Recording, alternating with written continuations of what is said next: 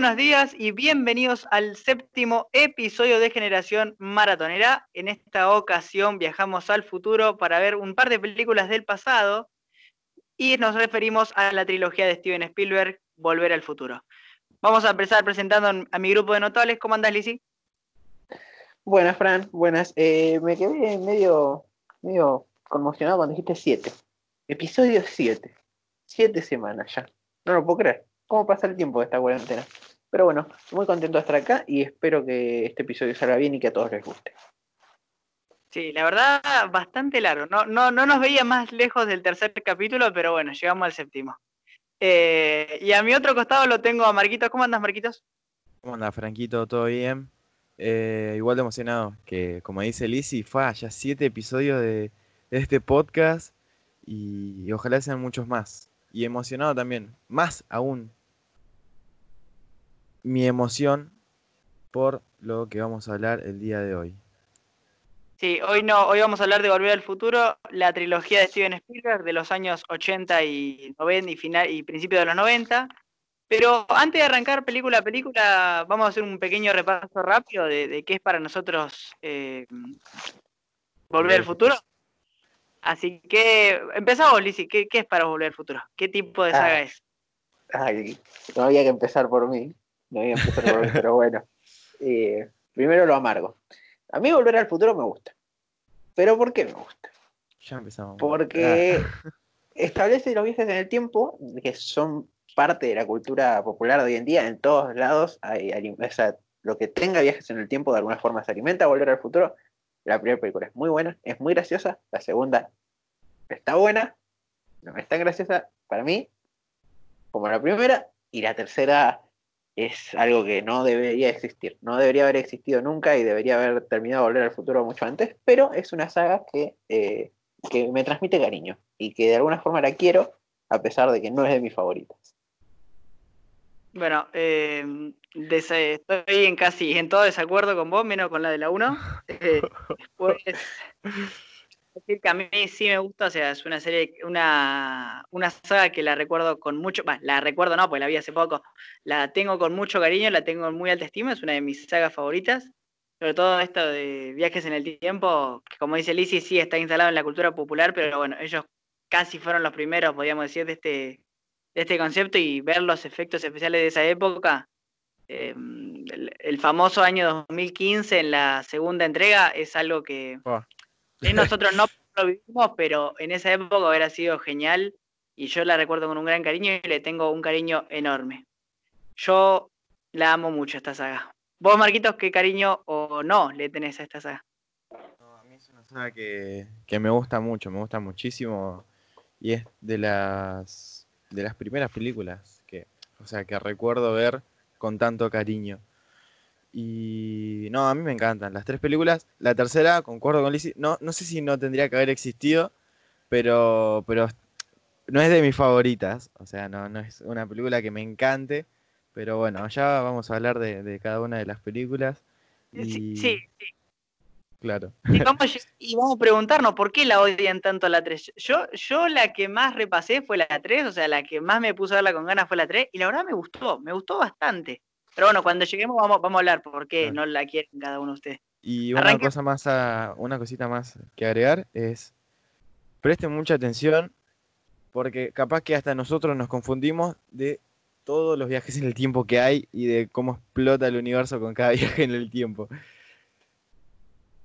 Eh, sí, no, para mí no son tan complicados como los de Endgame, como los del capítulo pasado, que casi nos explota el cerebro intentando ah, inventar teorías. Estos son más viajes que menos, menos complicados, o sea, se pueden explicar en, una línea de tiempo. Pero bueno, vamos a comenzar con Lizzie, que eh, va a defender su Volver al Futuro número uno, ¿o no, Lizzie? Voy a, voy a defender a, Volver al Futuro uno. Y además, o sea, la, la cosa, como dijiste, hay que preguntarnos por qué eh, se opina lo que se opina de la 3. También quiero preguntarnos por qué opinamos lo que opinamos de la 1. Porque para mí es muy buena, pero creo que es como un, algo que ya está instalado, entonces no puedes criticar a Volver al Futuro 1. Está mal criticar a Volver al Futuro 1. Pero creo que se lo gana. O sea, porque, así, hablando por encima, antes de entrar en la película. los efectos de, de Volver al Futuro 1, los efectos especiales, son muy buenos para, para el momento. Para ser una Eh, película de- del 85. Sí, para Sí, sí, hacer una son- cinco son muy buenas. Cuando a Marty se le empieza a desaparecer la mano, o sea, ahora te das cuenta, pero en su momento habrá sido un efecto muy bueno. Y todo el estilo, todo lo que instala, eh, los aparatos que hay en ese, en ese, en ese futuro, o sea, eh, el, bueno, el DeLorean que pasó como algo clave de la cultura pop, eh, las patinetas, las zapatillas, todo lo, lo- lo que está en esa película, en su momento habrá volado la cabeza de todas las personas. Sí, sí, sí. Liz, yo te quería decir además eh, el hecho de que esta, por ejemplo, en la 1, este DeLorean, qué publicidad tan descarada, ¿no? Que le hacen, que le hacen a. No me acuerdo la marca del auto. O sea, sé que es un DeLorean, Es pero no me acuerdo. del- qué se auto. llama, es DeLorean la, la marca, literal. Eh, Bueno. DeLorean, ya te digo. Sí, la producción. tiene una marca, tiene una marca especial. Eh, la, la publicidad descarada que le dice, y, y- pero ¿por qué elegiste este auto? Bueno, si vamos a viajar, hacelo con estilo, ¿no? O sea, eh, es un poquito Sí, de sí, publicidad sí. descarada. Eh, Franco también- se, se llama Sí. DeLorean Motor Company, ¿viste? Se llama DeLorean. DMC. Ser. Eh, y también, eh, cuando dijiste el efecto especial de la mano de Martin, dice, o sea, se dice por ahí, que había leído el otro día, que en esa escena fue Steven Spielberg como que apuró la producción. Entonces los resultados tal vez no fueron los esperados. Igual así, los, los efectos especiales, por ejemplo, de esa escena es muy buena. Sí, sí, la verdad que sí. Y creo que es una de las películas que también ayuda a construir eh, la carrera que tiene Spielberg hoy, digamos. ¿Por qué conoces a Spielberg? Por esto, por Por- eh, la guerra de los mundos. Uh, la o sea, de los- Yo, yo lo conozco más por Jurassic Park. Yo, Guerra de los Mundos, no sé si es la mejor. De, no, no, digo, no, o sea, no sé si es una de las buenas de Steven Spielberg. No, para mí no es de las buenas, pero No, es la que no. los hicieron conocidos. Y- incluso, incluso las últimas, la última de, de Steven Spielberg, la de Ready Player One, a mí no me gustó tanto. O sea, está Eh, buena a el mí- A concepto. mí me gustó mucho. Sí, sí, la o sea, está bueno el concepto de un montón de referencias y la batalla final, pero no sé si estoy tan enamorado. Pero No. bueno, No, no, bueno, pero ese era el punto, digamos. Una de las tantas de como Steven Spielberg. bueno, sacado el director y los efectos y un poco de lado, y hablando de la publicidad del DeLorean también, que hoy en día no se podría permitir tan descaradamente una publicidad, o sí, dependiendo de los proyectos, eh, vamos a la película. ¿De qué trata la película? Bueno, tenemos a nuestro protagonista, Marty McFly, de los personajes más conocidos del cine, la verdad. Te dicen Marty McFly, y vos sabés quién es Marty McFly. Eh, y tenemos a eh, este chico que vive en una familia de clase media, digamos, en Estados Unidos, eh, y vive una vida regular, pero para los estándares estadounidenses, como que no está conforme. Pero bueno, eh, es la vida que les tocó. Vive- ¿Cómo? Son clase media baja, o sea, no, no son, no son clase media para mí. O sea, viven en suburbios. Claro, bueno. que bueno, bueno. Pero, pero yo, yo, yo me enfocaría más, Lizzy, en este, en este episodio. Yo creo que la gente ya vio Volver al Futuro, o sea, ya está instalado.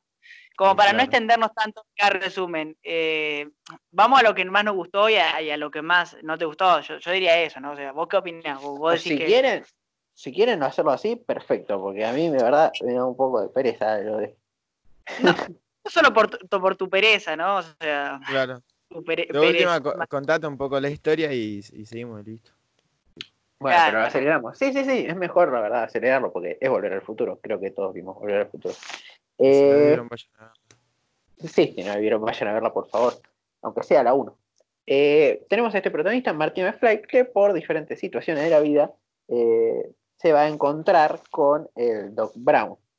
El Doc Brown es un científico que está preparando una máquina del tiempo que, como ya aclaramos, es este DeLorean. La cosa empieza cuando Martin, eh, bueno, cuando en realidad el Doc Brown lo vienen a buscar los libios, a los cuales les roba plutonio que hacen funcionar la máquina del tiempo. Eh, era una gran escena, es muy graciosa. Sí, sí, es muy graciosa. Esa escena es muy graciosa. Es muy buena escena esa. A mí me encanta el Doc Brown gritando The Libyans y, y lo llenan de balazos, es muy gracioso. Pero bueno, el Doc Brown muere eh, con los libios y eh, Marty se sube al DeLorean tratando de escapar eh, y el Doc había seteado la máquina para viajar al 55, ¿no? Sí, es el año 55. Y Marty McFly termina en el año 55, el año en que sus padres se conocen. Y por distintas situaciones y coincidencias, termina siendo que sus padres no se conozcan. Y acá nos presentan una de las tramas más eh, importantes de viajes en el tiempo, que, después van a todos lados. O sea, el no toques nada de Homero es, eso. no toques absolutamente nada. Y es lo que menos hace. Eh, y, es lo que Martin menos hace. Eh, porque cuando evita que sus padres se conozcan, el problema es que él en el futuro no va a nacer. Así que va a buscar la ayuda de la única persona que puede ayudarlo a volver a su tiempo y arreglar todos los problemas que tiene. Y es nada más y nada menos que el mismísimo Doc Brown, pero del 55. Y ahí hay otra escena muy graciosa, que es cuando Marty le trata de, de, de, legitimizar que es del futuro. Y, y me da, me da mucha gracia esa escena, porque porque es algo que pasa ahora. O sea, vos sabés que en el futuro verdaderamente hay actores que, son eh, parte de, la política y creo que Arnold eso es mucho más gracioso. Arnold Schwarzenegger, Amalia Granata. Amalia Granata. y, es muy gracioso. O sea, esa escena también a mí me hace reír. Tiene todos chistes que a mí me conectan mucho a esta película. Eh, no sé si a ustedes les pasa lo mismo, supongo que sí. Sí, sí, ahora, ahora, cuando, cuando hablemos nosotros te, la, te contamos lo que más. A mí sí me identifican algunos chistes. Pero bueno. Y eh, bueno, Marty al final logra ganarse la confianza de Doc Brown. Y eh, lo que tienen que hacer es eh, conseguir una fuente de energía para el DeLorean. Y Marty se acuerda de que en unos días, por un diario, va a caer un, un, rayo en la torre de reloj. entonces van a usar la energía de, del rayo para hacer funcionar el DeLorean y que Marty pueda volver a, su tiempo. Pequeña aclaración, tienen que usar la energía del rayo porque al, como no tienen plutonio en, 1950, en 1955, necesitan los 12.1 gigawatts para poder hacer funcionar la máquina. Me encanta la aclaración, muchas gracias. y bueno, eh, primero tienen que solucionar el hecho de que los padres de Marty no se conozcan. Eh, porque además eh, surge otro problema y es que la madre de Marty se empieza a enamorar de Marty McFly. Y ahí hay un problema. Calvin Klein. Y al catolicismo no le gusta ese problema. yo quería decir algo antes de, que sigamos. Para mí, tiene muy linda escena Volver al Futuro. Pero ¿sabes lo que más me gusta Volver al Futuro que se va a repetir durante todas las películas? Esto de que viajando en el tiempo y yendo en el tiempo, o sea, no buscaron actores más, más viejos o más, más jóvenes parecidos. Eran siempre los mismos actores eh, con un poquito más de maquillaje, con un poquito más de maquillaje. O sea, eso siempre me, gustó y me pareció bastante bonito de, Volver al Futuro. Y, después las partes que me gustaron de la 1, creo que todos coincidimos acá. O sea, cuando, bueno, pará, ya vas a llegar a esa parte. Cuando llegue a esa parte te lo digo. Pero también la parte en la que él, o sea, como interrumpe, va a buscar al Doc y el Doc le dice, las cosas se pusieron pesadas. Y él le dice, otra vez esa palabra, ¿que hay problema de gravedad en el futuro? Ese chiste me, encanta. No sé por qué. Son muy buenos. El Doc es un personaje muy gracioso también, ese es el problema. Antes, antes ahora sí, ahora, ahora, ahora. ¿El Doc o Marty? ¿Cuál es su preferido? Ah, el Doc. Eh, es que sí. O sea, Marty como que se manda muchas cagadas y es como, dale, amigo. Por favor. O sea, está, ahí está la gracia del personaje, pero, pero yo qué sé. Eh, te simpatizás un poquito más con el Doc. Sí, sí, el Doc, el Doc es el clave. Doc es el MVP de la, de la saga. Sí, igual no sé, porque no sé quién hace los problemas, porque en realidad el que hizo mal, acá, el que pifió acá fue el Doc que le robó el plutonio a los libios. O sea, si no, Marty no hubiera viajado al pasado, al futuro, ah, no, al pasado. Y si no hubiese pasado eso, no había trama. Bueno, sigamos. bueno, está bien, pero bueno.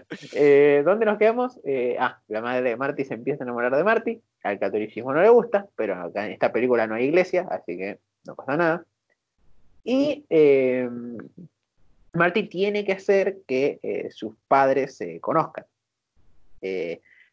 Para esto, eh, va, los va a juntar en una fiesta. Después de muchos intentos, eh, la, idea es juntarlos en la fiesta. Eh, también conocen a otro personaje muy gracioso que es el jefe del padre, que es este chico que nunca me acuerdo el nombre, el del meme, No, sí, Biff. sí, vi- Bife, ¿no? Sí, que es el jefe del padre en el futuro, pero en, acá en este pasado, en el 55, es un bully hecho y derecho. Un Y- bully. Un bullying Sí. terrible. Me, me encanta que dice, que dice bully. O sea, es, es un gil. ¿Cómo así bully? Sí, sí, bueno. Acá, Acá no decimos Es, es un. Pero acá no hay eh, matones, güey. es un ma- es que claro, eh, el argentino de matón es muy fuerte. ¿Qué es un matón? No. es un bucom. Ahí está. Es, el, lo, es lo más parecido que tenemos. Bully es muy, muy, muy América del Norte. Acá decimos bravucom. Es un pesado. Gran término. Es un molesto. No sé. Claro. Pero bueno.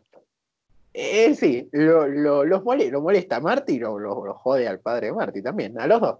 Eh, y bueno, eh, la idea es que a pesar de que este antagonista, si se quiere, los moleste, eh, Marty los tiene que volver a juntar en la fiesta. Y pasan como una banda de cosas. Pobre Marty, le, pasa de todo. Juntar a los padres es más difícil que levantar la economía argentina. Porque cuando llega el tipo de la guitarra que se corta, de golpe bajo. Golpe bajo. Pero Golpe bajo. El, el tipo de la guitarra se corta, pero que el tipo de la guitarra, el, el de la banda, eh, donde, porque lo vamos a explicar mejor, eh, cuando toca esa banda es cuando los padres de Marty se besan por primera vez y después quedan juntos. O sea que si eso pasa, Marty vuelve a nacer.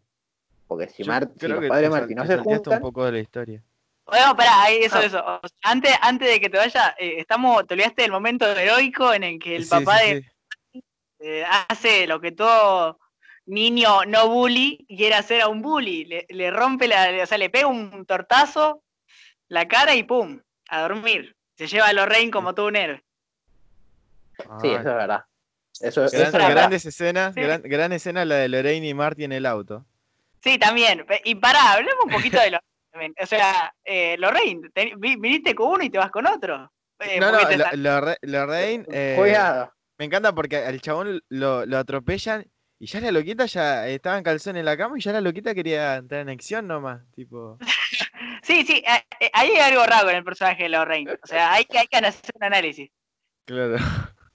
Sí, es que es raro, porque la Lorraine del, del pasado, de, o sea, del futuro, digamos, de, pa- del presente, eh, es como que era una mujer bien. Y acá es como que va al baile con uno y viene otro, le pega y se va con ese. Es como, una mujer bien, es que es una mujer como eh, que ya no le importa nada, porque vos ves que el marido es un estúpido.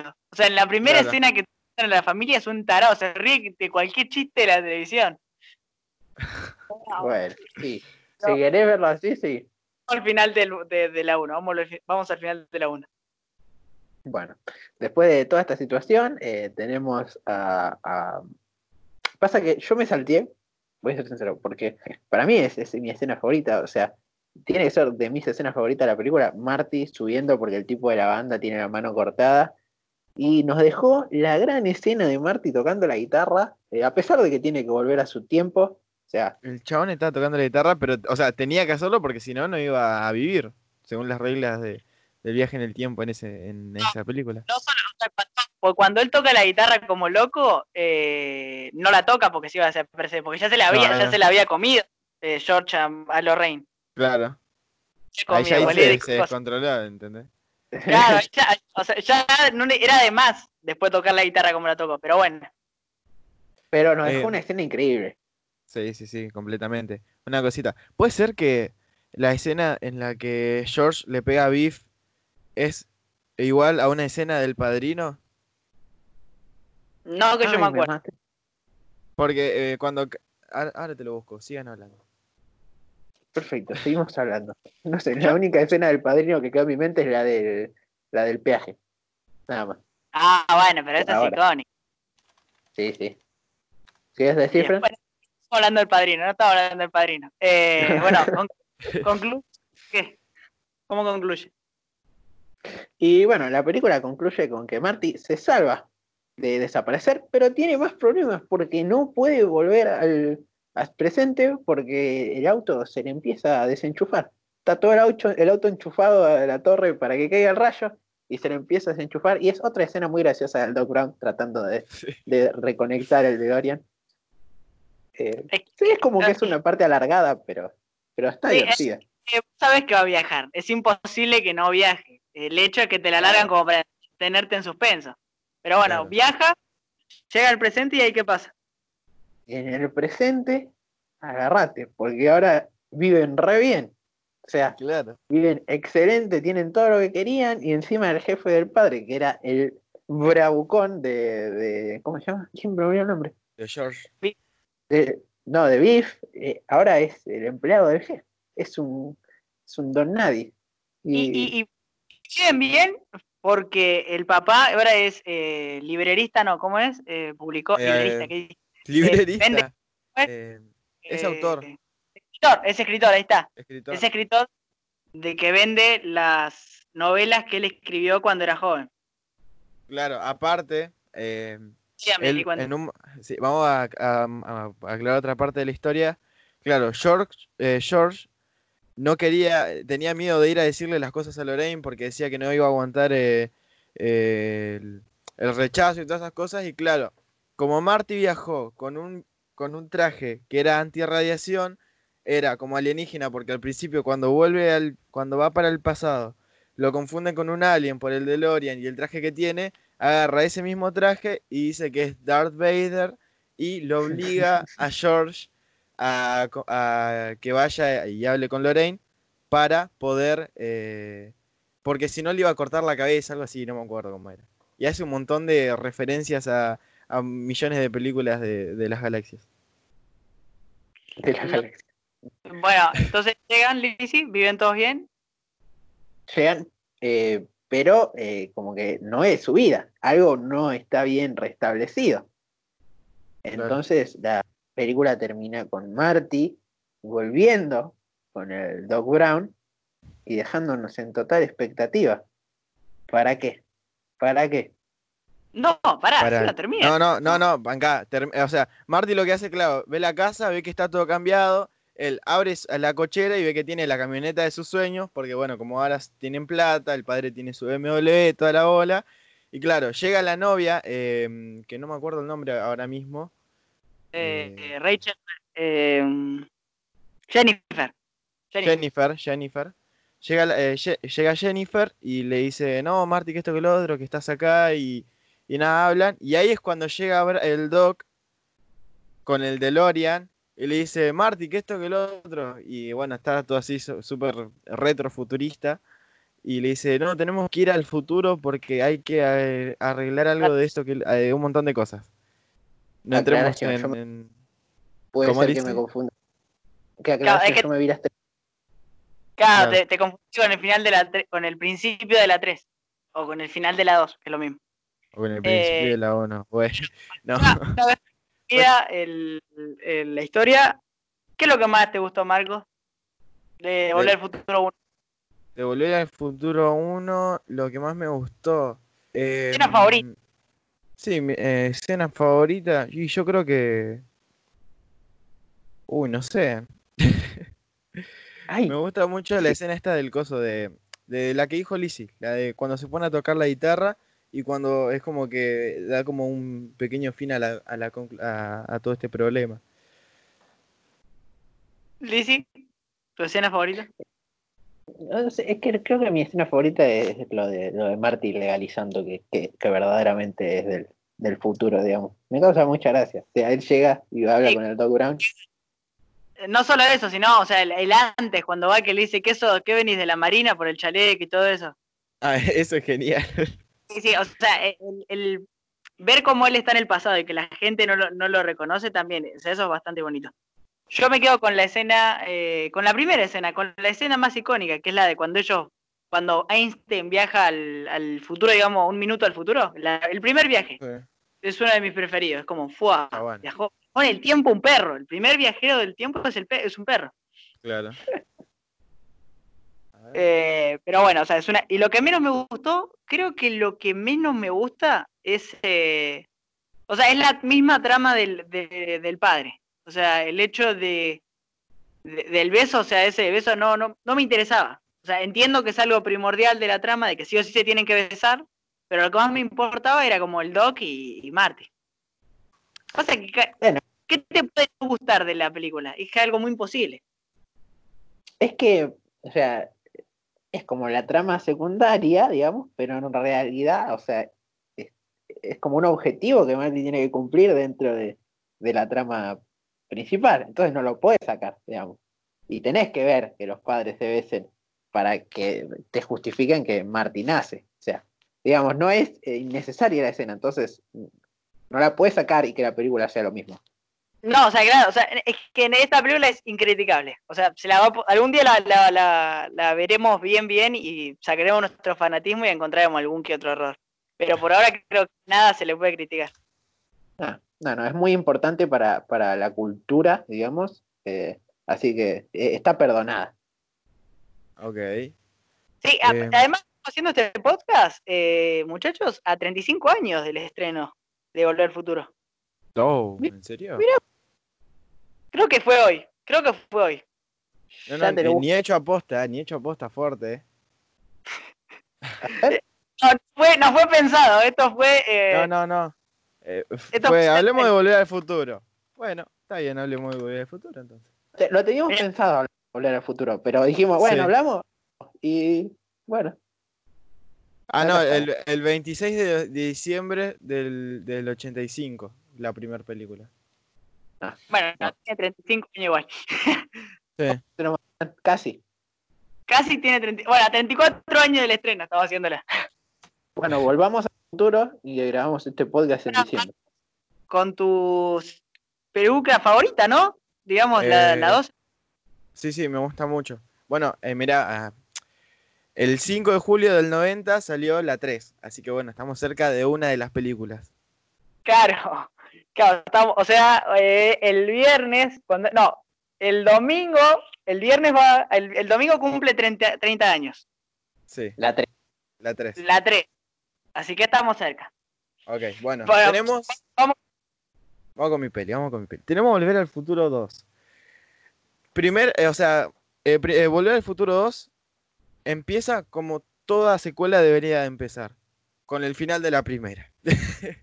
Me encanta, me encanta, porque es algo que las secuelas no entienden. Si me No, no, es terminas- que, claro, si me la terminás con un final abierto, empezar la segunda con ese final abierto. O sea, Claro, o sea, pero siempre y cuando sea final abierto. claro, claro, claro. Cuestión. Ah, sí, sí.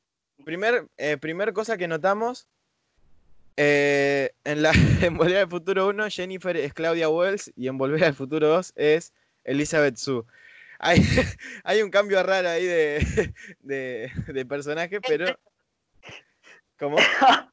Yo ni lo noté. Ya, la atención que le puse a Jennifer. Yo, ¿Sabes lo que pensé que iba a decir? Lo primero que notamos, el auto vuela. O sea, eso es lo que más me importaba a mí.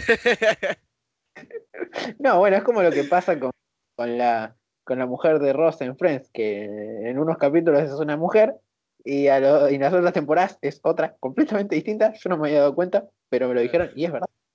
Cosas No, de, no. de- Bueno, Sí. va- vayamos a, a lo importante. Eh, lo que, bueno, primero que todo, lo que dijo Franco. El auto vuela. Tenemos el auto vuela, ¿por qué? Porque el Doc Brown viene del futuro, viene del año 2015. En aquel entonces se pensaba que el 2015 iba a ser un año fabuloso. Fue un año que eh, actualmente fue un año que estuvo y nada, el 2015 pasó, no, no hubo tantos acontecimientos en, en ese año. quién sabe, Eh, quizás. Quizás sí, uno, uno no lo sabe nunca. Cuestión. Eh, arranca la segunda con el final de la primera y ¿qué pasa? ¿Por qué volvió el Doc, el, el Doc Brown del año 2015? Le dice, Marty, tenemos, tenés que volver conmigo al futuro. Ahí está bueno porque dice eh, Back to the Future, corte la película y todas esas cosas. Eh, tenés que volver a- a- conmigo al futuro porque ah, eh, pasa algo con vos en el futuro. Bueno, en realidad con vos no pasa, sino que tu hijo que va a ir preso y un rembole. Cuestión, vuelven al futuro con Jennifer porque tipo ya había visto la eh, el DeLorean y bueno, tenía que ir con ellos. Y acá en esta película muestran una escena que le da todo el contexto a la película, que es eh, que en la primera no aparece, que es cuando eh, Biff le quiere ir a mostrar unas cosas a Marty y le dice, no, Marty, mira esto que hice para mi, para mi negocio, y ahí es cuando él, Biff, ahí ve el DeLorean volando. Ya van a entender por qué. Eh, nada, va en el futuro, Marty e impide que, que el hijo, Marty McFly Jr., qué nombre tan original para, para el hijo. Sí. La originalidad al palo. Marco, también sabes qué te quería decir que me gusta de la, de la, de la, de la segunda, que es ah, justo en el momento de hacerlo a los hijos, el futuro que, que imaginan. Es un lindo, es un lindo futuro y con Sí, sí. efectos, eh, o sea, no, no se la jugaron mucho, o sea, se la jugaron y lo hicieron bien, no, no se ve todo tan Claro. falso. Es La como mayoría- que, claro, es como que cambiaron cosas externas, no es que pensaron que en el futuro iba a haber, eh, iban a cambiar todos los edificios, porque obviamente no pasó así, hay cambios y todas las golas, pero eh, yo creo que esto es de lo, de lo que estoy más, or- más orgulloso de la humanidad. Fua, no sabe. Yo creo que lo mejor que pudo haber hecho el hombre, el hombre, la persona, las personas, no, hay que, no se puede hablar de, La humanidad. la, la humanidad, lo, lo mejor que pudo haber hecho la humanidad en el pasado es pensar en el futuro. Es lo mejor que pudieron haber hecho, porque sal- salen cosas hermosas como esta. Qué linda frase. Lo mejor que puede hacer la humanidad en el pasado es pensar en el futuro. Tan real como fue escrito. Sí, igual andás a ver en qué parte del, de- del, del mundo pensó en el futuro. Bueno, pero la, la, la- la gente que pensó, eh, la gente pensó lo hizo muy bien. Y también otro detalle más, que ahora lo- los bravucones, como le vamos a decir, eh, son gente punk. No sé si se dieron cuenta, o sea, son como pintados y con... O sea, son punk, digamos, tipo del Sí, estilo sí. de ese... Pasa, o sea, tiene sentido porque al fin y al cabo el, el género punk es como algo que como que va en contra de las normas. Es, es Ya, o sea- como... si nos podemos hablar de género punk, podríamos hablar mucho, pero... ah, Incluso, incluso, o sea, futurista para los 80, podemos decir. No, claro, sí, completamente. Eh, cuestión, Marty McFly eh, va, eh, resuelve el quilombo que tiene el hijo, combatiéndolo al, a Griff, se llama en este- también originalidad en los nombres, fuertemente. Y al Pasó mismo de ser. Sí, sí, o sea, Biff, el, el actor de Biff, que ahora mismo no me acuerdo, Thomas F. Wilson, hace 25.000 papeles. De él, más viejo, más joven y el actual. Pero en está bien. tiempo. No, no, está más que perfecto. Está genial, está genial. Ew, banca. Michael, eh, eh, Michael Fox hace de Marty McFly, de Marty McFly Jr., que no lo parece. Yo cuando lo vi pensé que era. No, no, no, no son tan iguales. Son iguales. Solo que uno tiene cara de boludo. Me encanta la justificación, ¿viste? Son el mismo actor. No son tan iguales. No, es No son, no son imposible. tan parecidos. Bueno, y hace de Marlene McFly. ¿Quién es Marlene McFly? No, no importa, no, no viene al caso. Eh, me estoy extendiendo mucho, perdón. Resuelve el día del hijo, pero ¿qué pasa? Claro, no, no iba a terminar la película, que no creo que no habían pasado ni 20 minutos de la película. No iba, no iba a terminar ahí, porque cuando llegan al futuro la dejan a Jennifer. es una estupidez gigante la que hicieron, en vez de dejarla dentro del auto, no. Agarraron a Jennifer y la dejaron ahí en, En, En un, un lugar- callejón. en un callejón, corte, acostada. Y claro, la encontraron la policía y la llevaron a su actual casa porque en el futuro, al parecer, con tu huella digital, saben toda tu información y te pueden hasta llevar a tu casa. Y, y también hay que decir que lo, lo del, lo del almanaque, que todo, que creo que todos haríamos eso en el futuro. No, claro, sí, o sea, ahí está. Esa es la, la trama principal del- de la película, que es. O sea, es, es secundario, es como. eh, lo, lo del hijo de, de Marty es como un contexto para ir al futuro, ¿entendés? Claro, la excusa. Cuestión que Marty, cuando hace todo eso, ve que hay un almanaque que es del año 1985 al año 2000, creo. Y era como, uy. O sea, un almanaque deportivo que decía todas las victorias que tuvieron eh, algunos equipos y todas esas cosas de entre los, en los últimos 15 años. Un Y nada, dice, bueno, a ver, si tengo la- los resultados, lo compro y me hago millonario. Cuestión, el Doc, que es un completo personaje hermoso, le dice, no, flaco, ¿cómo vas a hacer eso? Yo no hice la máquina para hacer, para hacer esas cosas, sino para resolver la duda del por qué. Y cuestión, tira ese coso y justo, justo da la casualidad de que Biff, viejo, porque vio un DeLorean un volador y recuerda cuando lo vio antes, dice, uy, mirá, un almanaque, escuché el plan de ellos, voy a hacerlo yo porque no lo dejaron hacer a Marty. Para la casa de Marty, el Biff lo sigue, hace eso y pum, ¿qué pasa? El Biff del futuro vuelve al pasado, ustedes no me están viendo, pero yo en mi cabeza estoy armando todo. El Biff del futuro vuelve al pasado y le entrega el almanaque al Biff del pasado para que en el futuro tenga plata, cosa que le salió medio raro, porque ahora vamos a hablar un poco de lo que pasó. Cuestión, el Biff del pasado se llena de plata, eh, logran sacar a, a- Jennifer de, la casa de- de- del, futuro, vuelven y cuando vuelven está todo más que mal. ¿Por qué? Porque eh, Biff del, pasado hizo plata con lo del almanaque y nada, eh, básicamente controlaba todo. Bueno, me estoy poniendo a hablar de la película, es demasiado. Vamos a ir al tema, al tema principal. Logran sacarle, eh, lo que hacen es, eh, bueno, volvamos al pasado, le preguntan cuándo consiguió el libro. Volvamos al pasado una vez más, recuperemos el libro, destruyámoslo y volvamos al presente para que todo esté bien. Hacen eso, sale todo más que bien y cuando vuelven, cuando están en el pasado, o sea, logran quemar el libro. Sí. Y mientras están en el pasado, ya estamos por llegar al final de la película. Mientras están en el pasado, ¿qué pasa? Como fue, sucedió todo en, el mismo tiempo, o sea, vuelven a la primera película casi, A 1955. a 1955, a la misma fecha donde era la tormenta que caía el trueno, el, el trueno, el rayo. Claro, como hay una tormenta eléctrica, al Doc, después de haber quemado todo, claro, se le- eh, levanta el auto volando porque Marty McFly estaba colgado de una, de, una, de una cuerda porque había robado el libro, pum, le cae un rayo al Doc y se va a la mierda. Le cae un rayo al rock, al rock, le cae un rayo al Doc y se generan los 12,1 gigawatts. Y ahora me estoy poniendo a pensar un poquito y es como, ¿por qué habiendo caído el rayo, mientras el Doc estaba quieto, hizo que se transportara en el tiempo? O sea, el rayo hizo que generara la, la electricidad suficiente. Sí, pero decís que no estaba a ocho- auto. a 88 y a 88 por hora. No estaba a los Eh, 88 millas por hora, pero en la primera tuvieron que hacer todo un re tramo re largo, un montón de cosas. ¿Habrá sido porque estaba en el aire? O sea, hay que ver que la máquina del tiempo ya no es la misma. O sea, ya no necesita No, llegar a no, 80 claro. mil. O sea, tal Ah, vez sí, eh, sí, me- tiene que llegar. la, la carta, la carta que yo te pongo es futurista y no sé, ya estaba a 88 millas por hora. Actualizaron el- Bueno, a ver, eh, ya nos queda como poco tiempo para hablar de esta película, por así decirlo. Vamos a, tirar un poco de, cosas. Se va, desaparece el Doc, viaja en el tiempo, obviamente. No sabemos cuándo, eh, no sabemos eh, a qué momento de- del tiempo viajó.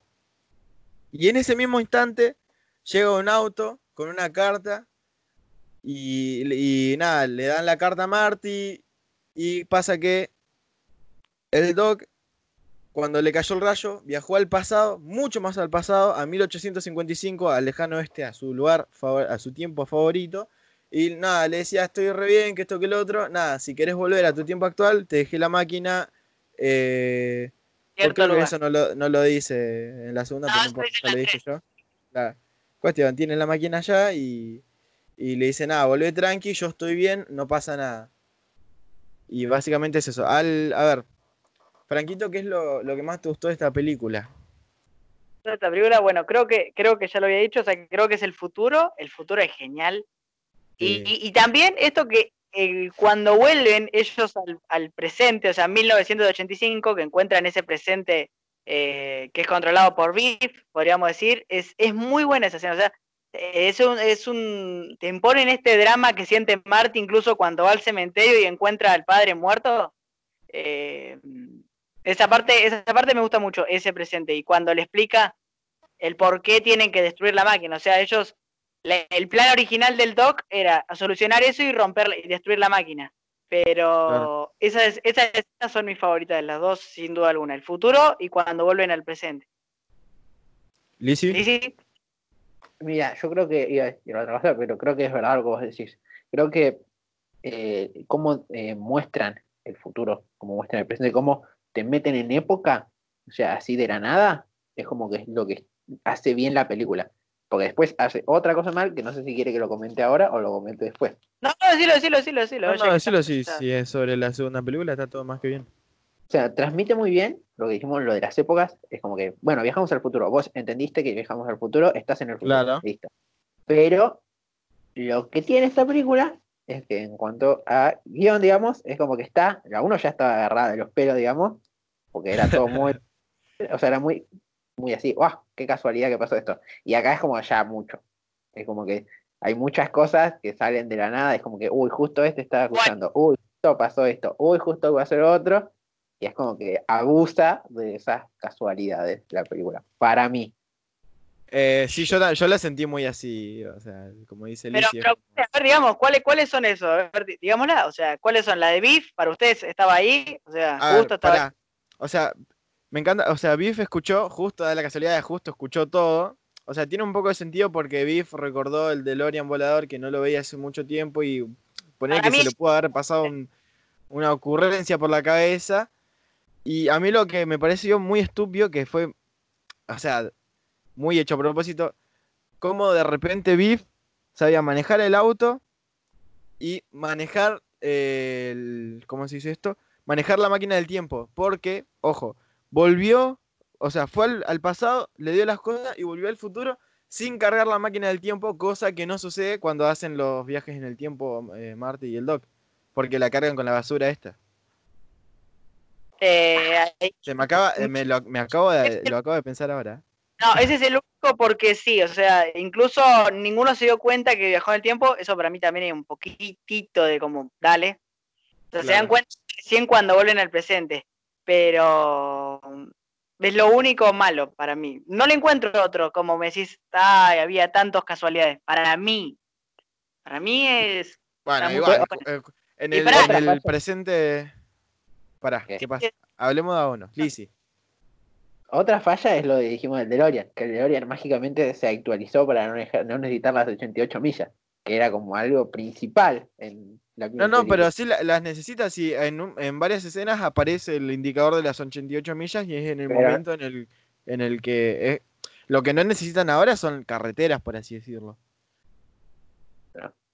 Entonces ahí hay Bueno. como un agujerito. Por eso, ahí- eh, Sí, por, eso yo, por eso yo hablaba de lo que cuando le cayó el Dos. rayo... A ustedes les gusta Endgame y me, y me- me la A mí babieron no me gusta Endgame. A mí no me gusta Endgame. anterior me la babieron y había cada, cada cosa que no... eh, una hormiga salvó el... eh, una, una rata salvó el, el- el universo. No- una, rata y una hormiga. Eu, yo dije en el podcast anterior, vayan a escucharlo si quieren eh, saber lo que dije. Va, lo- no lo decía, ¿viste? Eh, que hay un montón de incongruencias en el viaje, en los viajes en el tiempo de Endgame. Así que yo en ningún momento la defendí, no defendí los viajes en el tiempo. Y cabe aclarar que lo que critiquemos de esta película, que son estos pequeños agujeros, no eh, quitan lo buen, lo buena película que es. O sea, es muy Pero buena. no, claro. Tiene estos pequeñeces que, ah, yo miro por otro costado. Claro, No, es no que son cosas que se pueden evitar y, se- y podés seguir disfrutando de la película, ¿entendés? Bueno, eh, bueno, bueno, está bien, está bien. está bien. Va- Vamos a la 3, vamos a la 3, la de la discordia. Vamos, vamos antes de que yo la cuente, eh, ¿por qué no les gusta? ¿Qué, qué, qué tienen? ¿Qué mal recuerdo tienen? No sé, ¿qué, qué les pasó en ese momento? Ay, mira, como, a mí me parece que está como, aparte de que está, está como un poquito muy, muy forzada, digamos. Sí, Lo eso siento así, decir capaz que no. es que yo, yo la siento forzada la película. Aparte es Y- como. Ya, el final me parece cualquier cosa. Empecemos por ahí. el final me parece cualquier cosa. El, el final de la, de- del doc viajando en el, en el tren que vuela, eh, sí, es un poquito que cuando lleguemos vamos a hablarlo. Me parece que es el, el único error. Para mí, el, que para mí tuvo que haber quedado en esa época el doc. Pero bueno, Bueno, después también, o sea, lo que está bueno de las de la primera y de la segunda, que es eh, lo de reutilizar a los mismos personajes para hacerse más viejos, y, más viejos y más jóvenes, acá lo exageraron mucho, aunque te meten un poco de, de contexto en la segunda de quiénes son eh, los, los, antepasados de Biff, es como que, ¿por qué son todos iguales? O sea, y aparte, ¿por qué eh, la familia de, de, George, la familia McFly, al, al fin y al cabo, tipo, estaban siempre juntos? Los McFly y cómo se llama, cómo es la familia esta de de, de Lorraine. No, no, no, no, pero eso no, eso no tiene nada que ver. O sea, la familia McFly es la que estaba. La de Lorraine no importa, parecen, o sea, porque es la misma actriz, pero no, no tiene el mismo apellido, es la familia McFly. No, claro. Pero, o sea, es como, ¿por qué tenían que ser tan iguales? O sea, son parientes, no son eh, aparte son tiempos muy diferentes, son eh, en 100 años, en 100, años, me vas a decir que nadie, no cambiaron nada. Los antepasados, tan buena genética tenían todos. ¿Conociste alguna foto de algún antepasado tuyo? Sí. ¿Y son parecidos? Más o menos. No, no tan exagerado como lo exageran acá. No, pero no, pero si ya usamos estos actores y el método de usar el mismo actor ya sucedió, déjalo que pase, ¿no? ¿Qué molesta? No pasa nada. Bueno, acá yo te tiro otra, mira. Acá vengo a yo ver, a ver. a hatear. A mí me parece que lo que está forzado es eh, como que dijeron, ay, ¿qué podemos hacer en Volver al Futuro 3? Ah, y lo hacemos una película de época. Ah, ¿y qué época queremos? Esta que es medio western. Ah, ¿y cómo lo podemos meter? Ah, dame que yo te arreglo el guion y lo meto. Y pa, lo metieron. ¿Entendés? Eso es lo que me, parece muy forzado. Porque no, no, puede ser, porque Lizzie, acordate que en la 2, o sea, ya la 2 ya dijo, mi época favorita es 1855. no, eso lo dice en, la 1, me parece, el, lejano este. Bueno, que la diga en la, en la, en la película que quiera, pero en fin, eh, Lizzie es su época favorita, o sea, la, es casualidad de la 2 que viajar ahí. No, no. La 3 no tiene nada que ver, para mí la 3 ya está establecida, qué cosa. Mirá cómo quiere defender a la 3 que ataca a la 2. Mirá. Salió, salió a la luz, Franco, salió a la luz. Yo le doy mucho cariño a la 3. Creo que la que más vi en toda, de todas, la, la 3 es la que más vi. Por Telefe. Y es porque es la que más pasan. No, no, no por Telefe es un montón. Telefe ya no pasa buenas películas. Yo, yo ni miro Telefe ya. Ya, ya ah. Telefe dejó de pasar. Había una época en que Telefe pasaba buenas películas. pero después no sé. Qué... Bueno, pero me importa va a ser analizada en un, par, en un par de semanas. Pero eh, no, no pasa buenas películas. No, bueno, para, no sé por qué estamos hablando de Telefe. el próximo capítulo. Vamos el próximo capítulo hablamos de las películas de Telefe. Se acabó. eh, mm, bueno, la 3 comienza con el final de la, el final de la 2 también, cuando Marty tiene que volver a encontrarse con el Doc para que vuelva al futuro, al pasado. En realidad el presente, pero después de leer la carta le dice, no, mira, me parece que el Doc está loco, vamos a buscarlo al presente. Así, así estamos todos en nuestro tiempo.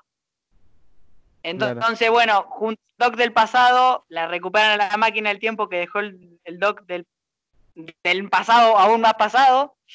Y, y eh, viaja Marty a 1855. Ahí eh, se encuentra con el Doc, que es herrero, y hay un villano, que aquí también es Biff, que es el búfalo Danem, que fue introducido en la 2. Eh, una cosa que también le da, o sea, es lo que genera un poco la trama de para, para que vuelvan. se les rompe la máquina del tiempo, ¿no? ¿O algo se les había roto? Cuando conoce al Doc, o sea, cuando vuelve a ver al Doc, le dice, mira, se me rompió el tanque de combustible, ¿qué vamos a hacer para volver? Y le dice, uh, pero acá la, la, eh, la nafta no va a llegar hasta dentro de 50, 60 años. Entonces ahí hay una especie de montaje de entrenamiento de ver cómo hacer que el auto acelere a 88 millas por hora y no se les ocurre nada. Y al mismo tiempo conocen al personaje posiblemente el más polémico, que es Clara, el interés amoroso de, del Doc. Yo creo que acá es el por qué odian todos a, a Volver al Futuro 3. Yo creo porque en esta el que se manda las cagadas es el Doc. O sea, el Doc es el que no respeta el hecho de tiene que mantener. Por eso yo creo que a ustedes les molesta un poco. Pasa que el Doc siempre se muestra muy conservador. Y bueno, la frase de la 2 que lo justifica totalmente es: Yo no hice la máquina del tiempo para hacer esto. ¿Entendés? Claro, o sea, no, no la hizo para. Vamos a hablar, no sé, vamos a decirlo así medio raro. No, no lo hizo con fines de lucro, ¿entendés? O sea, no lo hizo para, para, para él, sino como para hacer un bien general. Claro, claro. Eh, entonces yo creo que se, se crea una desde que el que se manda las... O sea, el personaje de la razón acá es Marty. Más allá que se sigue mandando alguna que otra tontería. Y, y el Doc eh, se queda este se queda como trabado en este, este esta cosa amorosa en la que él no puede salir porque eh, o sea, la ama, pero al final al mismo tiempo no la quiere cosa, no la quiere dejar ir. Entonces al principio es, bueno, Marty, tenés razón, me voy con vos al presente normal y eh, consiguen la idea de asaltar un tren e irse. En el medio también derrotan al villano, a que también, o sea, si prestaron atención en la 2, hay una parte en que Biff está en, la, en, una, en un jacuzzi Eh, con dos Sí, mujeres y ve una película que es de Clint Eastwood, o sea, que hace referencia a la misma historia. Y eh, en Volver al Futuro 3 replican la misma escena con Marty y este eh, y, el, y, el, y el chapón que se pone así en, en el pecho para que cuando le disparen no, no le pase nada. Claro. Eh, replican ese, bueno, lo, lo derrotan. Biff dice su típica frase de odio el- la mierda o el estiércol. Sí. es como muy, bueno, muy americano. sí, eh, se van, roban el tren, roban el tren y lo aceleran hasta que con unos carboleños, que le dicen, hasta 88 millas por hora. Pero en el instante que se está por cruzar el dock e ir al coso, la encuentra Clara y decide quedarse en el, en el pasado y Marty viaja en el tiempo. Acá es donde hay una pequeña, una pequeña gran incongruencia, ¿no? Porque el Doc queda en 1855 con Clara y cuando Marty vuelve al presente, a, mil- a 1985, el Doc llega con una máquina del tiempo, que es un tren, que le dice, Claro. funciona a vapor. Pero, ¿cómo la, ¿cómo la construyó si no había piezas futuristas? O sea, la única pieza futurista que le quedó fue la patineta. Claro, el hoverboard. Pero acá, o sea, eh, también es lo que. Lo, lo que pasa acá también, o sea, vos te pones a pensar un poquito, es. El Doc quedándose en el pasado. ¿Por qué? O sea, ¿por qué el Doc de la actualidad? Cuando nosotros decimos actualidad, hablamos de 19- 1985. ¿Por qué el Doc de la actualidad, cu- cuando viaja al pasado, o sea, no, no aclaran si sigue existiendo en esa actualidad. O sea, que de repente es como desapareció y ya está. ¿Entendés? No, el, el Doc nunca existió en esa época. Y claro, entonces es sí como. pero no es tan conocido, digamos, porque él no... No, sí existe porque él no interviene con sus padres. O sea, él no tiene nada que ver ahí. Para mí. No sé, me parece que no me entendieron, pero bueno, no importa, ya está, sigamos. Yo solo, Pues va- vamos, sea- vamos a estar hasta mañana, si no, yo solo tengo una justificación y es eh, la que nos dejan los Simpsons. Un hechicero lo hizo. Fin. No necesito saber nada más. No, no, a ver, para, para. Marco, vos me estás diciendo que no sabes cómo, o sea, no sabes qué pasa con el Doc en 1985, si realmente existe. No, o sea, claro, porque, o sea, ¿por qué sigue la, la actualidad? Porque en la segunda explican que cuando eh, Biff cambia el pasado, se abre otra línea temporal y cuando vuelven al presente, vuelven al presente de esa línea temporal que se abrió antes. ¿Y por qué no se abrió otra línea temporal diferente cuando el Doc vuelve a 1855 y, o sea, se tendría que haber abierto y al fin y al cabo cambia el pasado porque es o- o una persona nueva en el pasado, cambia otras cosas, o sea, no, no sé si se me entiende, pero tendría que haber, eh, se tendría que haber como creado otra línea temporal donde el Doc no hubiese existido en 1900 eh, y tanto porque es más viejo y toda la cosa. Eh, Claro, o sea, Para volvió, mí- a, na- volvió a nacer después durante el sí, sí, 1900. o sea, sí, sí, para mí hay, cuando viste cuando él viaja con el tren que llega, en Sí. esa realidad hay dos Doc Brown. O sea, el que saluda a Marty y el que existe de existir, me parece. Puede Eh, ser. O sea, es, es muy raro esto. Tendríamos que, tendríamos que, tendríamos que verlo bien, porque e- es, hay algo raro. Esto Sí, sí, necesita sí. otro podcast. No, No, no, no te lo podía, pero algún día vamos a hacer una explicación de qué pasó ahí. También eh, con esto, ¿no, Marcos? ¿Cómo hizo para vos la máquina del tiempo? Porque le quedó, como decíamos, la patineta voladora, pero después los Claro, o circuitos sea, y todo.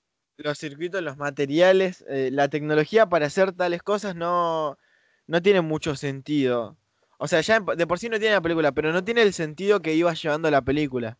¿Entendés? No, sí, es que el tren además vuela, eh, tiene eh, propulsores, a, Sí, sí, a sí. pesar de que esta funciona a vapor.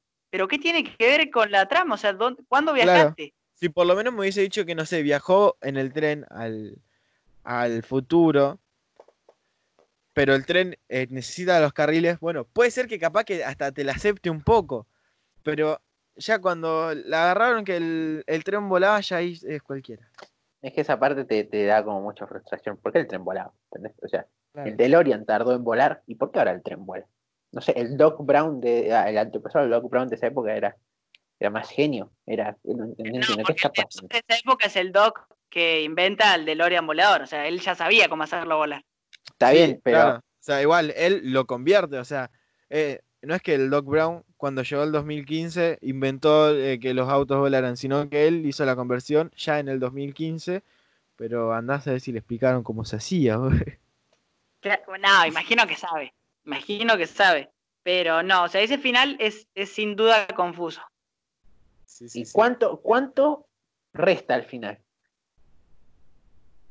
A, A ver, mí, en lo- es que me resta, ¿sabes qué? Creo que a todos nos resta un poco el final de que él se termina yendo con Clara. O sea, no, no es que Sí. Clara con él al presente, sino que ella, él se termina quedando con Clara. Es. No sé, Pasa o sea, no a Es que nosotros si, como si hubiese sido al revés, si hubiese sido al revés, que claro hubiese ido para el, el- el futuro, eh, hubiese estado las, hubiesen estado las cosas mucho más claras. Y no había tantas confusiones Valga, como las que pasan. valga la redundancia. Le dije sin querer, le dije sin querer. A mí me parece que, que hace ruido desde, el- desde la parte de, de, o sea, lo que dijimos, el Doc se rompe con la filosofía del personaje del Doc. El Doc dice, bueno, no, no podemos alterar nada, todo tiene que estar perfecto, hijo, no toques nada cuando viajes en el tiempo. Y el Doc después dice, que no toque nada, voy a tocar lo que se me dé la gana, y se queda en el pasado. Entonces te rompe el, el- El los- personaje. las creencias del personaje. Y, y es como, ahí se genera un problema. Cuando un personaje hace algo que no debería hacer por cómo está escrito el personaje, ahí ya se pierde. Pero también, pero- sí, no, no, no, ta- se puede perder, que incluso en esta película ponele que se pierde, pero también muestra eh, una evolución del personaje. O sea, lo de la 3 también es como que él mismo se da cuenta de, bueno, por ahí es que encontró, es que él mismo lo dice en la película, yo nunca había escuchado a una mujer eh, hablar de ciencia así, o sea, que la apasione tanto la ciencia. Creo que ahí es donde él dice, ah, bueno, si encontré a alguien, no igual a mí porque ni cerca es parecido a él, a ella, o sea, él es un, inventó la máquina del tiempo, pero Es un ser superior. y entonces ahí es donde dice, ah, mira, encontré a alguien parecido a mí, entonces ahí sí quiero enamorarme, me enamoré de ella, pero qué sé yo, o sea, e- es, es, es rara el, el final y, y lo que hicieron con el Dr. Brown. Pero en fin, a ver, Lizzy, vos que sos la, la 10 tanto, ¿qué, ¿qué es lo que más te gustó de la 3, si te puedo decir? Lo que más me gustó de la 3, eh, a pesar de, De que la 3 exista, dijo Lizzie. No, a pesar de, de- de que no, no me gusta, eh, es raro, porque a mí me gusta el western, siento que el western está forzado, pero ya que lo metieron, dijeron, lo vamos a hacer bien. Y el western está bien hecho. La época así, western, lo mismo que en las otras películas, eh, te meten bien en época. Y es lo que tiene que hacer una película de viajes en el tiempo, porque la gracia es que demuestres épocas distintas. Claro. ¿A vos, Barquito, qué te gustó? Em, y. Uf. Sí, sí, igual, Ah, eh, una, una parte que, que me dio mucha. Me dio gracia es como. Como el Doc Brown lo viste a Marty para ir al. Ah, al- sí. Sí, sí, cua- lo, me- lo- para Al dejarlo al pasado. Al, al viejo este, tipo, dale amigo, ¿por qué lo vestís así, tipo? Eh, ¿Qué te iba a decir? A ver, yo les quería preguntar a ustedes, ustedes, si está a Volver al Futuro 3, ¿la ven? Yo sí la miro, yo no tengo, yo no tendría problema al verla. No, O claro, sea, sí.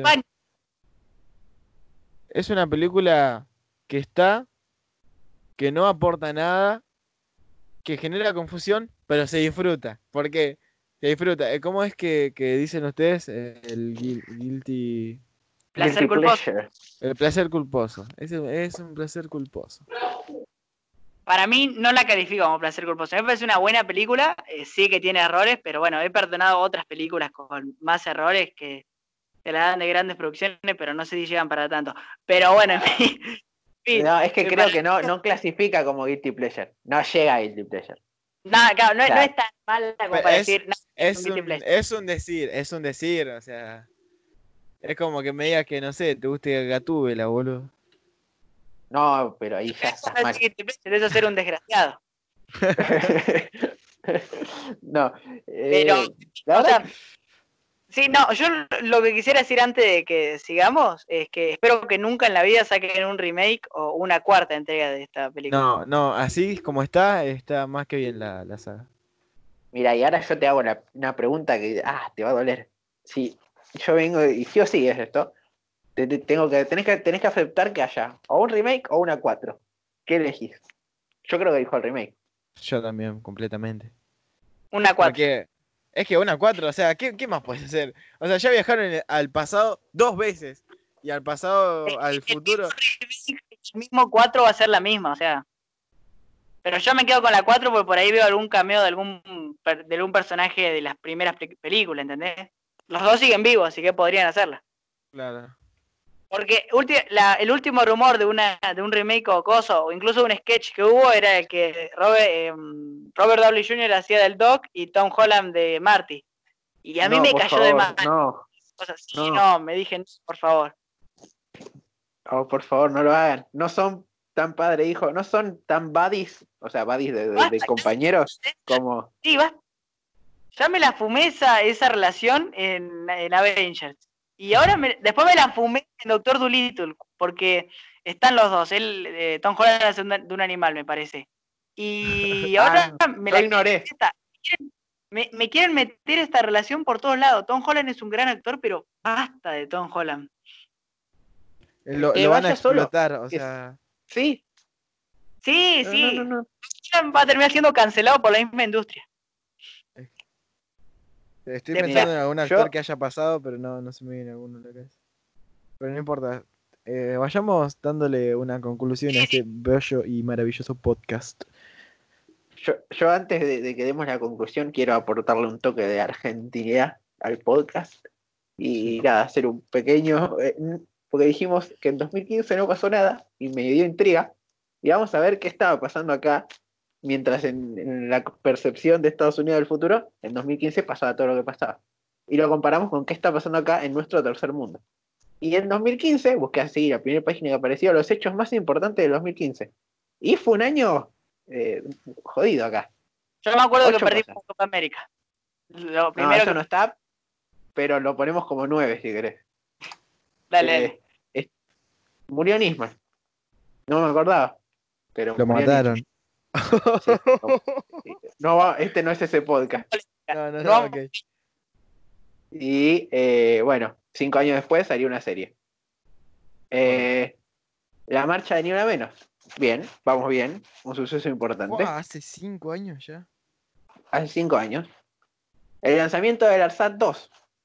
No creo que nadie se acordaba de esto, pero, Pero so- pero son hechos eh, muy minúsculos. ¿Qué Argentina me estás poniendo? Dame los top 3, a ver cuáles son. Vea, Ah. te digo, eh, cinco, falta que me faltan cinco. Primer balotaje presidencial en la historia argentina. Y acá ya empezó mal. El nieto El de nieto- 119 mirá que- abraza a su abuela y a abraza a su su- madre. El nieto 119. ¿Qué, qué? Mirá, acá está el más. 3. ¿Querés Argentina? ¿Querés Argentina? Número 3, elecciones en la AFA. Ahí tenés Argentina. Lo- la tercera cosa es No, más importante que nos pasó. Silenciar el micrófono a Lizzy, por favor. Un ¿Cómo día llegamos a volver? presidentes. a lecciones en la AFA. No sé, no sé, esta página está muy mal. Pero bueno, la gente creía que íbamos a tener patinetas voladoras y no, no las teníamos. Tenemos esto. Tercer mundo. Para, para ir cerrando, como, como dijo Marcos, eh, Marcos, personaje favorito sacando al Doc y a Marty y no sé, algún dato random que te gustaría decir sobre la película. Em, no sé, me gustó mucho la peli. Ah, yo, personaje favorito, el de Lorian. Einstein. Gran perro, creo que es- le, le aporta mucho a la trama. Es un perro, pero le aporta muchísimo a la trama. Los perros están bien metidos en las tramas. Como el perro que sí. hace esto. no sé. Yo creo, no lo pueden ver porque no es audiovisual es un todavía. podcast. pero, eh, Lizzy movió los ojos. Introdu- introduzca emoji, movió los ojos. Eh, no, para mí, o sea, yo te lo digo, mi personaje, yo creo que eh, el papá de, el papá de yo, de, de Marty, es como el personaje fuera de los principales que más me gustó. Me parece un bobo que me hace reír. en fin. Eh, bueno, quedo yo. Eh, no sé si me gustó otro personaje, o sea, claramente me gustaron, pero no soy tanto. A mí lo que me gusta de la peli es eh, el hecho de que el DeLorean, más allá de en su momento fue una publicidad así muy paz, tomen publicidad, trascendió y ahora, o sea, el DeLorean es el DeLorean, o sea, Es la Todos Eloria, sabemos. o sea. ahí está un Hot Wheels del DeLorean, ¿entendés? Eh, Así de importante. El de Lorian. yo ¿Cómo, tenía un cómo Hot Ah, que, que yo tenía un Hot Wheels el de Lorian. Era como, uh, este, este si lo muevo un poquito más rápido viaja en el tiempo. lo voy a perder y.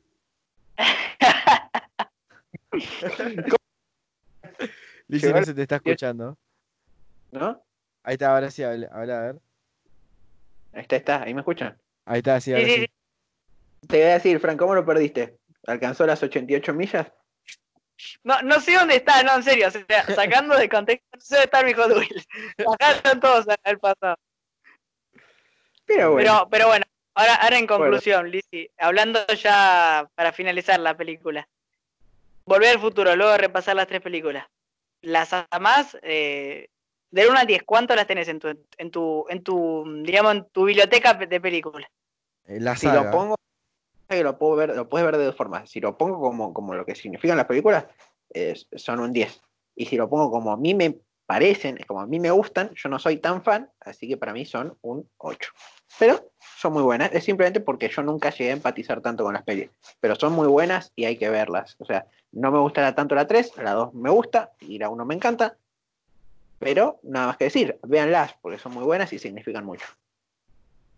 Marcos, Yo tengo re la mía, disculpen, chicos. Eh, a mí, para mí, son.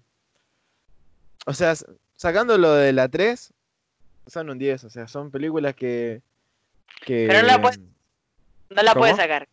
La- A la 3, ¿cuánto resta para vos entonces? Si tengo, ten- pues la 3 tiene que estar. Nada, resta muy poco porque no deja de ser una, una, película de volver al futuro. Eh, así en, un total, tipo, le dejo como en 9,5, ¿entendés? Me, gustan mucho las películas, es más, siempre que puedo las engancho en algún canal, cosa que ya no sucede porque, o sea, ¿quién mira televisión en 2020 a menos que tenga, no sé, más de 30 años? Eh, me gustan mucho las películas, siempre que las que me acuerdo de verlas, las veo y, y nada, sí, o sea, son películas que, que permanecieron en el tiempo, o sea, es una película de 1985, nosotros estamos haciendo un podcast de esta película, de esta saga, eh, 35 años más después, o sea, tiene su, tiene su cosita. Su mérito. Tiene su mérito, o sea, y va a permanecer en el tiempo mucho más, porque son películas, o sea, son películas de, de antes, lo mismo que, no sé, va a pasar con películas como Matrix, como eh, Star Wars o cosas así. Sí, la verdad. coincido, y, y antes, de ir- y antes de dar mi, mi conclusión, les quería decir, a ver si concuerdan con lo mismo. Pobre Marty, ¿no? Porque mirá, ponerle que la semana de Marty es lunes a viernes, ¿no? El lunes a, a domingo. El lunes viaja por el que matan al Doc, un lunes.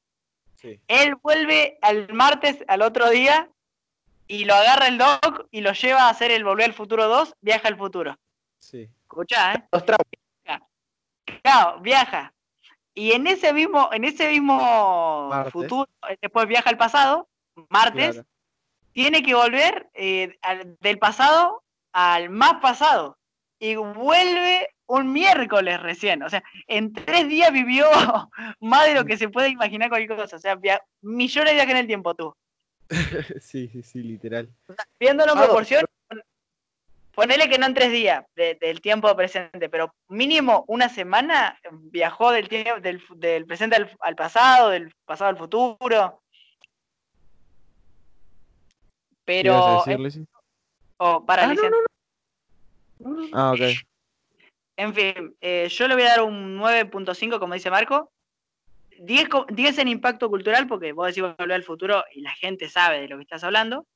Sí. 9, punto- nueve pu- no, 9 le voy a dar, 9, 9 porque sí, hay mucha incongruencia en la 3 que, aunque me gusta, a decir, sí, tren volador, ¿de dónde, lo sal- de dónde salió? La Pasa que, pasa que igual te- nos ponemos a comparar, si nos ponemos a hablar de incongruencias, de viajes en el tiempo. Y- Es que son viajes en el tiempo. Vos, no, vos nunca viajaste en el tiempo como para decir, Ew, eso no pasa en el viaje en el tiempo. ¿Entendés? No, claro, además, El día que hay inventos, por ahí podemos discutir, porque tal vez ni son así los viajes en el tiempo. claro. oye, voy y rompo todo y no pasa nada. Capaz que puedo ir a matar a Thanos bebé y Thanos nunca nace. ¿Quién sabe? O tal vez son como los viajes de Dark, que podés viajar 33 años al, pa- al pasado nomás, o sea, o 33 entre de ay, me sale, no me sale, de 33 años en el pasado o 36 años al, al futuro. Quiero, No, quién no, sabe, todavía no Sí. viajamos. Estoy escuchando el podcast, eh, que por favor nos escriba y nos comente. Por favor, Claro.